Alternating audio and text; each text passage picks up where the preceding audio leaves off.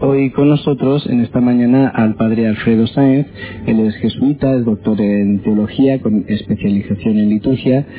Tiene más de 50 años de sacerdocio y es autor de numerosos libros, entre los que destaca la colección de historia de la Iglesia titulada La nave y las tempestades. Participó recientemente en el Congreso Internacional de Historiadores organizado por el Ateneo Pontificio Regina Apostolorum, por la Universidad Europea de Roma y por el Consejo Pontificio de la Cultura, con la ponencia Dos cosmovisiones en pugna y la figura del Padre Castañeda. Eh, él está con nosotros, se lo agradecemos muchísimo el esfuerzo de estar en el estudio. Muchas gracias, Padre Alfredo, y muy, buenos días. Buenos días, Padre, gusto de conocerlo. En primer lugar, eh, ya aprovechando que usted es especialista en historia de la Iglesia, también tiene esta colección tan eh, tan buena, eh, tan profunda y a la vez tan eh, amena que recomendamos a todos, La nave y las tempestades, puesto que estamos en la celebración del bicentenario y remontándonos un poco antes, ¿cuál es cuál sería la, la aportación en primer lugar a a los habitantes de estas tierras eh, precolombinos, cuál es la aportación que hicieron desde España eh, los primeros colonizadores, si los podemos eh, llamar así, puesto que eh, existe, parece en las escuelas, en las universidades, la idea de que eh, todo lo que trajeron fue, fue malo y, y desastroso, ¿no? ¿Cuál es la, la realidad? ¿Qué es lo que había en, en Argentina cuando llegaron los españoles y qué de negativo y de positivo eh, pudieron aportar. Sí, padre, esta, esta visión anti-española eh, se encuadra, me parece, en el proyecto moderno de ataque a la Iglesia, de todos los valores de la tradición argentina, porque nuestra patria no nació en 1810, sino en 1492, si se quiere, cuando llegaron aquí los primeros españoles. Nosotros hemos recibido esa llegada con verdadera alegría, ya que España nos trajo el don más grande que se puede llevar a otro país, que es la evangelización, la buena nueva, el conocimiento del Evangelio, al cual jamás los indios hubieran accedido por, por inteligencia que tuviesen, ya que es del orden sobrenatural. Eso no lo podemos olvidar. Claro que como hoy todos los valores de la fe no tienen ninguna importancia en el orden social, han sido vilipendiados, burlados, esto no se valora, pero uno que tiene conocimiento de los, de los verdaderos valores sabe que España nos entregó eso, no solamente nos entregó la, el Evangelio, la buena nueva, sino que también nos trajo toda la cultura, toda la cultura greco-latina nos llega a través de España y una España que estaba en un momento de esplendor, porque no era la España de los Borbones, ya bastante decadente, sino la España de los Habsburgo, de Carlos V, de Felipe II, y hubo verdaderamente una, un trasplante de culturas aquí se trajo y se asumió se asumieron elementos positivos de las culturas indígenas. No, no había mucho que asumir vamos a decir porque realmente eran culturas bastante inferiores a las que se podría eh, observar en, México o en, Perú. Tanto los aztecas o toda esa zona y la, tenían una cierta cultura mayor. En cambio, nosotros eran indios nómadas, sin, sin vocabulario, sin lenguaje escrito, para nada, así que no sé si es mucho la cultura asumible, pero todo lo que pudieron lo asumieron. Y por ejemplo, lo más notable que se hizo quizá como experiencia única, universal, fue las reducciones guaraníticas que tomaron a los indios guaraníes del norte de la Argentina, de Paraguay, actual, que formaba una unidad, antiguamente todas esas regiones, y lo sacaron de, su ignorancia total y de su politeísmo eh, y lo llevaron a, la cultura. Hay que ver los coros que lograron formar con ellos. Venían a Buenos Aires esos coros a cantar aquí en el Plaza de Mayo de indios que hasta hacía poco tiempo no sabían más que hablar que guaraní y uno los oía cantar las obras de, de Bach, etcétera, y quedaban admirados aquí en Buenos Aires que no había una cultura así. Incluso viajeros que han pasado por ahí decían que en Europa rara era la catedral que podía presentar coros de ese nivel, con orquestas y todo. Y los indios hacían la, hacían hasta los instrumentos que no se podían recibir de España, por motivos económicos. Eh, y ahora sí, ellos los padres decían que el indio no tenía, esos indios guaraníes no tenían ninguna inventiva.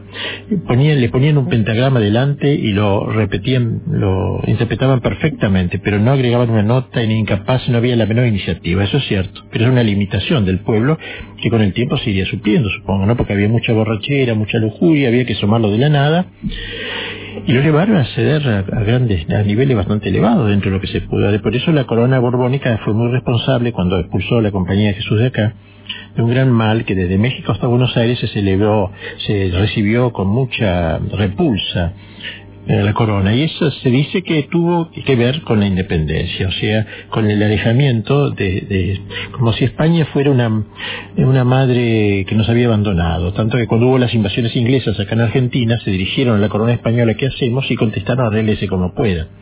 Ante esa sensación, aquí entonces hubo un, cierto concepto de desamparo, de orfandad, eh, que fue llevando a esta separación, que tuvo esas dos, dos maneras, ¿no? Una separación violenta que querer olvidarse de España, España todo fue un desastre, que ha quedado elementos en nuestro himno, las rotas cadenas y el del trono a la noble igualdad, medio raro una igualdad en un trono, porque si está en el trono no parece tan igual. Pero en fin, era toda una ideología tipo de la Revolución Francesa, que fue pocos años anterior a, los hechos de mayo de acá, Viene, esa, toda esa, esa corriente quiere que, eh, piensa que hemos nacido en 1810, que antes no hubo un pasado, no hubo nada. Una persona lo tomaron abogado desde que se recibió de abogado y antes no tuvo vida, no existió nadie ahí. Y de hecho este es eh, uno de los temas principales, el tema principal de esa ponencia que ha tenido usted recientemente en Roma, eh, en torno a cuestiones del bicentenario, si no me equivoco han sido dos los argentinos que han eh, participado de ese congreso o que han tenido ponencias.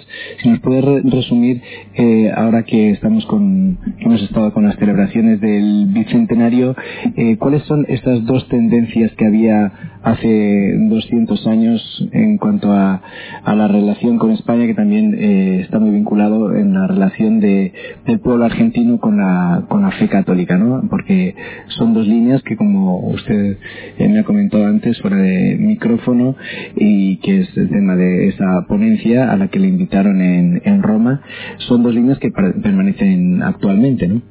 Así es, en todo lo largo de la historia son dos líneas justapuestas. Una de ellas sería la, la que consideraba eso, que España era nuestra madre, la madre patria se la llamaba cariñosamente, y habría defectos como en todas partes, pero no justificaban, digamos, una separación violenta de España, así que se quería mantener el, el, legado español, la herencia que nos había traído España, y con una cierta autonomía de una corona que ya era bastante, como dijimos, distante, eh, como una madre que un poco había olvidado a sus hijos, una cosa por decirlo así, se, la, se veía la situación. Eh, como por un lado entraban los franceses, por otro salían los franceses y entraban los ingleses. En España era una situación muy extraña. Nosotros mm, quisimos ayudar al rey al principio, en, que estaba detenido en manos de Napoleón, y toda una corriente de los, de los llamados próceres acá, por ejemplo Belgrano, hablaba de que queremos ayudar a Fernando VII contra el invasor de Napoleón. El enemigo era Napoleón, no era Fernando VII. Ahora, cuando España, en vez de comprender eso y agradecer, este, quiso eh, obviar ese reconocimiento y quiso restaurar el poder inicial, entonces hubo una, esa, ya la, independencia formal.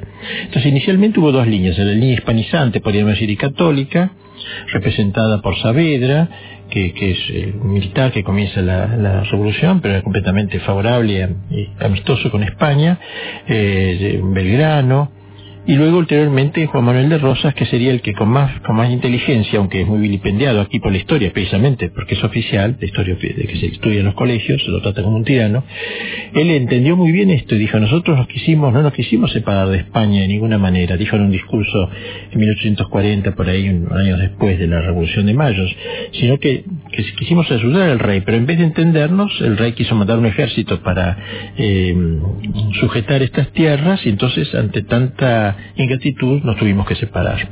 En fin, eh, esa, esa línea, entonces Rosas es el que, el que quiso, entendió que la, Argentina debía ser una nación católica, era hija de España, debía mantener ese legado y que había que enseñarse el de religión en los colegios y que había que enseñarse la moral a los jóvenes y que sin eso, bueno, y tanto que de Roma se veía con mucho agrado su gobierno, el, nuncio, que no había nuncio en Argentina en aquel tiempo, porque se residía en Brasil, le mandaba cartas elogiosas a Rosas porque hacía quemar libros de que traían los errores de la Revolución Francesa, etcétera, aquí fue bien visto. Luego, como fue derrotado y ganaron los enemigos, eh, es una mala palabra en Argentina ahora, pero los estudiadores revisionistas de estos últimos 50 años han exaltado su figura sin decir que era un Carlomagno, San Luis, no, no era tanto, pero sí fue un gobernante de esta línea hispanizante y católica, claramente. En el otro lado estaba la línea liberal, se podría decir, que miraba con buenos ojos todo el ideal, ideario revolucionario, que había sido, como digo, poco antes la revolución, y que quería importar acá las ideas de la revolución, que encontró algunas figuras importantes en Moreno, al cual Saavedra, aquel del otro bando, lo llamaba Robespierre, el Robespierre argentino, es interesante esa relación con la Revolución Francesa tan directa, eh, porque eran sangrientos, mucho más mm, crueles, porque el pueblo era al revés, más bien se sentía muy cómodo con la otra línea, la línea de Rosa, lo seguía plenamente, el pueblo sencillo, no ideologizado. Que este grupo trabajó en la inteligencia, el pequeño grupito porteño, sobre todo en Buenos Aires, más que en el interior, que era más tradicional, eh, para instaurar estas ideas. Tanto que años después diría diría, eh, no sé si era Mitre, eh, España eh, es, fue nuestra madrastra, como para decir que no quería que fue, no era la madre, era una madrastra.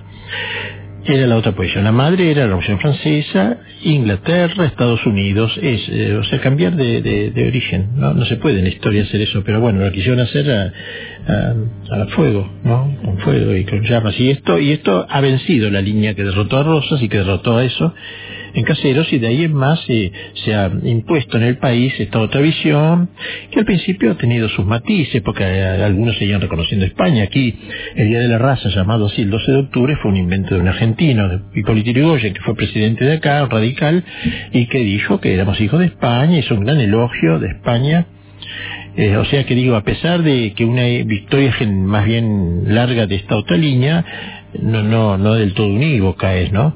Este tema de rechazar España así, indigenismo, es muy moderno, es muy reciente, así no se planteó en esos primeros momentos. En fin, esas son las dos las líneas, pero dos como visiones, yo llamé esa conferencia, dos maneras de ver toda la historia antagónicas. Y presenté la figura de un tal Rivadavia, que fue presidente de acá, y que trajo una reforma eclesiástica del estilo típicamente francés, que encontró el rechazo de los mejores católicos argentinos, un sacerdote, el padre Castañeda, un franciscano, muy, muy cómico en su hablar, muy inteligente, muy bien formado, y que, y que habló de todos estos temas que aquí sería largo ya que exponerlo.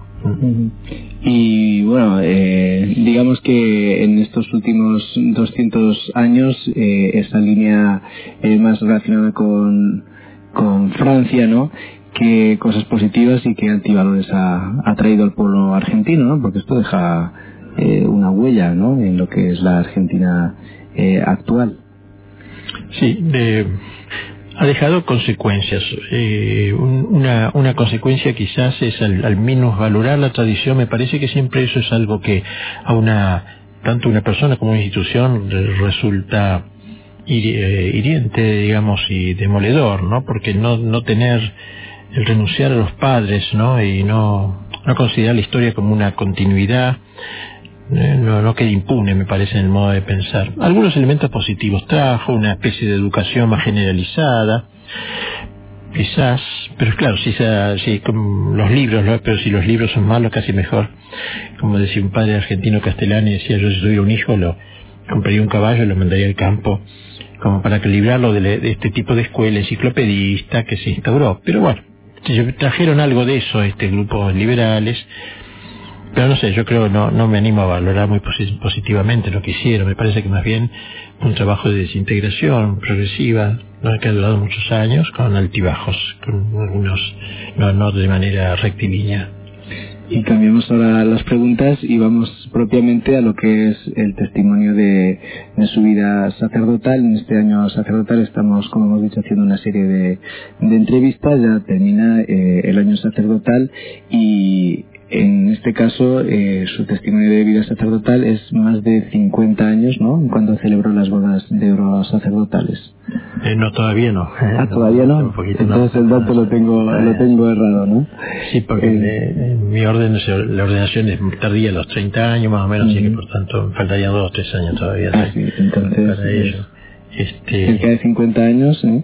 Eh, si nos puede comentar un poco cómo surgió eh, su vocación sacerdotal eh, se surgió en un momento de bastante esplendor de mi, mi, patria, de Argentina, relativa en todos estos, en estas coordenadas que hemos visto antes, pero fue un momento de cierta euforia espiritual, religiosa. Aquí había un grupo muy interesante que se llamaba los cursos de cultura católica en aquel tiempo, 1840 por ahí, 30, 40, que fue después de un congreso eucarístico internacional, que fue en el 34, que vino el cardenal Pacelli como delegado, que fue futuro Pío XII, quedó admirado, dijo que nunca había visto una cosa igual en Buenos Aires. Eh, fue un momento de, cierto esplendor. Eh, intelectuales, esos cursos de cultura formaron unas generaciones de personas muy preparadas en filosofía, en teología, en historia, en música, en arte, en varios elementos. Eso desapareció o se convirtió luego en lo que sería la Universidad Católica en sus primeros comienzos. Eh, pero había un movimiento muy activo aquí cuando yo era chico de la acción católica, pero era una acción católica, digamos, no sé cómo decir, mucho más militante que la de hoy. Eh, nosotros, yo tendría 12 años, 15 años, recorríamos las calles gritando. Me acuerdo, yo ni sabía lo que decía, que ACA, Acción Católica Argentina, ACA, una ley, viva Cristo Rey, y le pedíamos la ley de enseñanza religiosa, justamente que la hicimos, la había quitado con esta línea liberal triunfadora. O sea que desde chicos entramos en una militancia que me, no sé, yo la, añoro mucho, no veo ahora eh, eso reeditado, salvo en grupos más reducidos, pero eso era bastante más masivo. De ahí salió un montón de vocaciones eh, es que parecía obvio que saliese, ¿no? De un ambiente así generoso, apostólico, ardiente, un catolicismo militante, eh, salieron grupos, eh, numeros, numerosas vocaciones, seminarios llenos, etcétera. Eh, luego vino una crisis que todos conocemos, ¿no?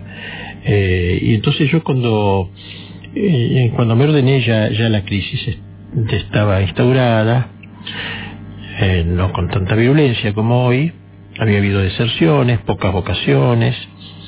Entonces orienté mis primeros años por instigación de un gran sacerdote llamado el padre Echeverri Boneo. Me dijo, padre, ya que hay tan pocos seminarios y yo tengo vocaciones, no sé dónde mandar, ¿nos anima usted a empezar un seminario que dé garantías, etcétera? En un momento sí que había defección, muy poco, muy pocos eh, muy pocos seminaristas en los seminarios y doctrinas bastante deleterias.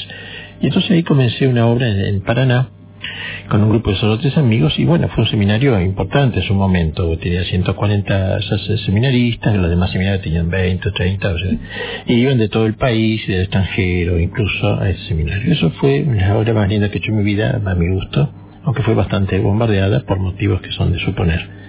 Este, de ahí han salido 120 sacerdotes, o 100 sí, por ahí más o menos, que en general muy pocas defecciones, siempre alguna, porque en el colegio pico apostólico hubo una, ¿no? Nada menos que con Cristo, Judas, ¿no? Así que en una proporción pequeña es tolerable, pero no en las grandes que uno ve a veces en otras partes. Así que hubo algunas defecciones, pocas, y han salido buenos sacerdotes, lo cual me siento mm, con cierta paternidad, y ellos así me consideran.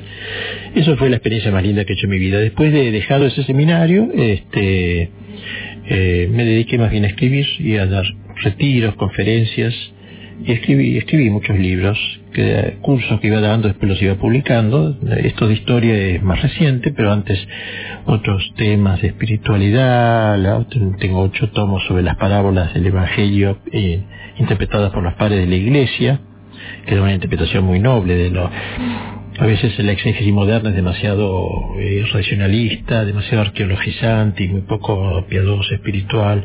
La de los padres de la iglesia es este, por la cercanía con el Evangelio, su santidad y su espíritu pastoral es, este, a mí me parece muy, muy superior. y aprovechemos también para invitar a todos los radiantes a un curso de padres de la iglesia que vamos a dar en, en la parroquia. Empieza dentro de dos viernes, así que se pueden anotar en, en la secretaría. Precisamente se extraña mucho esa interpretación, como usted dice, ¿no? de la palabra de Dios en la que se fijaban principalmente en que es un mensaje de Dios y actualmente quizá vas a adquirir libros acerca de Biblia y es todo cuestiones como muy humanas o muy literarias y a veces incluso eh, pues negando la que es palabra de Dios, ¿no? Incluso en nuestras librerías católicas, eso sí. Por lo menos no se llamar la lectura de la escritura, de la Biblia, ¿no? Que es uno de los objetivos, ¿no? Me parece, ¿no? Y en cambio los padres, uno ve que puede haber una inteligencia rústica elemental hasta profundísima del mismo texto, ¿no? Como podría decirse de Santo Tomás y una, una viejita este, analfabeta tienen ahí más fe, pero una penetración diversa, pues ellos han penetrado muy profundamente, ¿no? En la fe católica, me parece, y contagian eh, su santidad y su y además casi todos, eh, muchos de ellos fueron pastores, obispos, así que tienen también experiencia pastoral, junto a muchas cosas, muchos valores. Y bueno, eh, hablando de esa situación ¿no? que había más floreciente de, de vocaciones en Argentina y la situación actual que es un poco más o bastante más eh, triste, ¿no? Eh, a su parecer, ¿cuál es eh, el, camino a seguir para que, bueno, en realidad puedan florecer más las vocaciones, puesto que sabemos que, que Dios llama y quiere que haya suficientes sacerdotes en su iglesia, sin embargo, algo, algo está fallando, ¿no? Algo no va bien, puesto que tampoco podemos achacar todo a, a, la sociedad, aunque es verdad que el ambiente es malo, pero en realidad siempre el mundo ha sido mundo, ¿no? Aunque también hay diversos grados de profundización de, del ambiente anticristiano y en este caso es muy profundo. A su juicio, eh, ¿cómo, ¿cuál es el, camino a seguir, ¿no? Para que haya un verdadero fomento de las vocaciones sacerdotales. Claro, porque esta crisis, volviéndolo a, acabo de decir, esta crisis eh, está afuera, pero ha penetrado en la iglesia, ¿no? Penetró desde, desde el este, en la época de Pío IX, el sílabo usa copiosamente todas las infiltraciones, digamos, del mundo moderno en la iglesia, y luego el sílabus de, que dice que la crisis está en las venas mismas de la iglesia, o sea, esto viene de muy lejos. Entonces, yo creo que lo que hay que ofrecer es eso, seminarios que den garantía para que uno pueda mandar a los chicos, muchos jóvenes que quieren eh, formarse bien, este, ahí hay en Argentina algunos de esos seminarios, me parece, este, mm, que podrían ofrecerse como lugares eh, de, que dé seguridad yo cuando estaba en ese seminario decía tres niveles, ¿no? el nivel espiritual, el nivel intelectual y el nivel apostólico, formar en esos tres aspectos. El nivel intelectual, basado en Santo Tomás, como el autor de cabecera, sin negar los cosas, aportes ulteriores, pero... Como pide el Vaticano II, de hecho. pide el Vaticano II.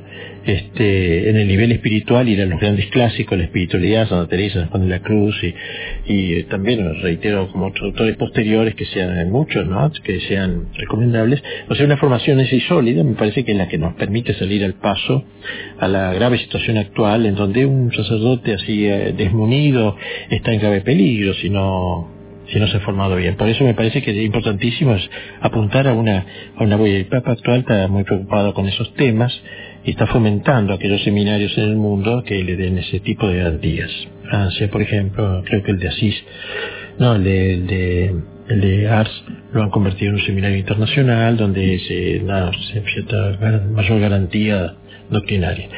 Yo creo que eso es lo fundamental de ¿no? formar, y después en el campo apostólico, el cielo apostólico, formar a los seminaristas en el apostolado, pero lento, digamos, porque ellos son ante todo, se forman para sacerdocio y si atienden algo afuera no es para asumir todos los problemas que se presentan, sino algunos aspectos, catequesis, algo así, un día por semana, y, pero también ir desplegando el celo apostólico, que para nosotros es algo tan fundamental, no, no puede inventarse de la nada, sino que debe irse creando en un seminario. Esas tres cosas, ¿no? Lo espiritual, lo intelectual y lo apostólico. Me parece que si se forma eso, se van a sacar los sacerdotes que esta época pide.